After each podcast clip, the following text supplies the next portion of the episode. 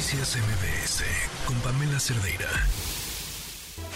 Periodismo a toda prueba con Joali Reséndiz. Esta es la historia que nos tiene hoy Joali Reséndiz.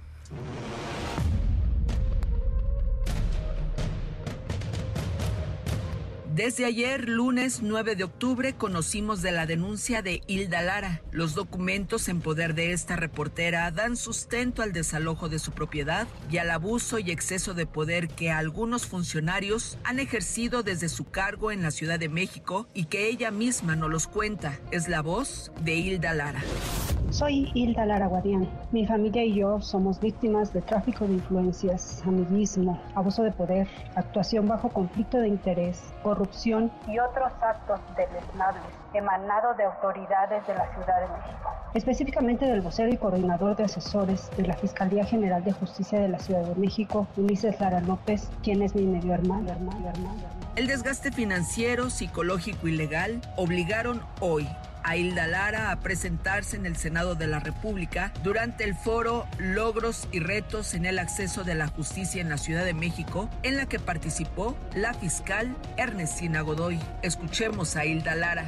Después de esperar durante dos años que las autoridades de la Ciudad de México hicieran justicia sin resultado alguno y ante el reciente embate en nuestra contra, usando el poder de las instituciones de gobierno de la capital para asegurar nuestra casa, aunque vivíamos en ella, es un paso para intentar arrebatarnos nuestro patrimonio, por lo que hemos decidido denunciar públicamente todas las maquinaciones mediante las que se ha torcido la ley con la discrecionalidad y la simulación que tanto señalan en otros delincuentes.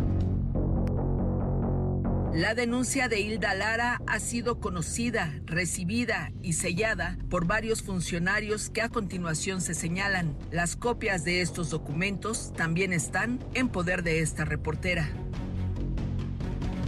Desde finales de julio de este año, 2023, enviamos una narrativa sobre esta situación a todas las autoridades pertinentes, desde presidente, ¿no? jefe de gobierno, la misma fiscal general de justicia de la Ciudad de México, el presidente del Tribunal Superior de Justicia, el secretario de la Función Pública, secretario de Relaciones Exteriores, ¿no? a Derechos Humanos de la Ciudad de México, una de las peticiones de Hilda Lara es que Ernestina Godoy, fiscal en la Ciudad de México, la reciba y conozca de forma directa los hechos y pruebas de abuso de poder que ha usado su vocero, Ulises Lara, medio hermana de Hilda, para quitarle su casa. Durante dos meses han solicitado audiencia con ella, pero no los ha recibido. Es la voz de la denuncia de Hilda Lara.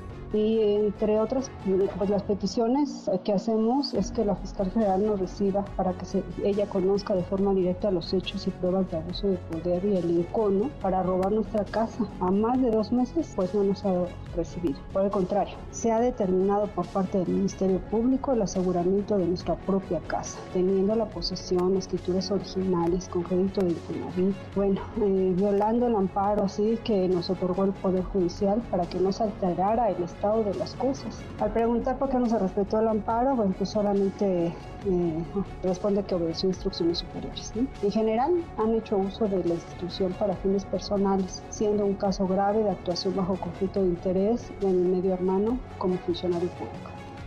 Se cuentan por miles los mexicanos que piensan como Hilda Lara. Es la voz de Hilda Lara. El presidente ha dicho que en su proyecto no hay lugar para los corruptos, mucho menos para quienes hagan uso del poder para servirse a sí mismos.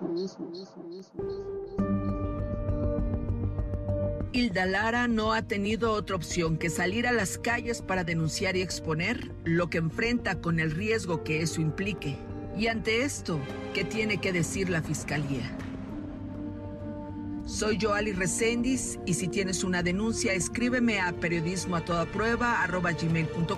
o sígueme en mis redes sociales, en Twitter o en Facebook. Me encuentras como arroba Reséndiz. Noticias MBS con Pamela Cerdeira.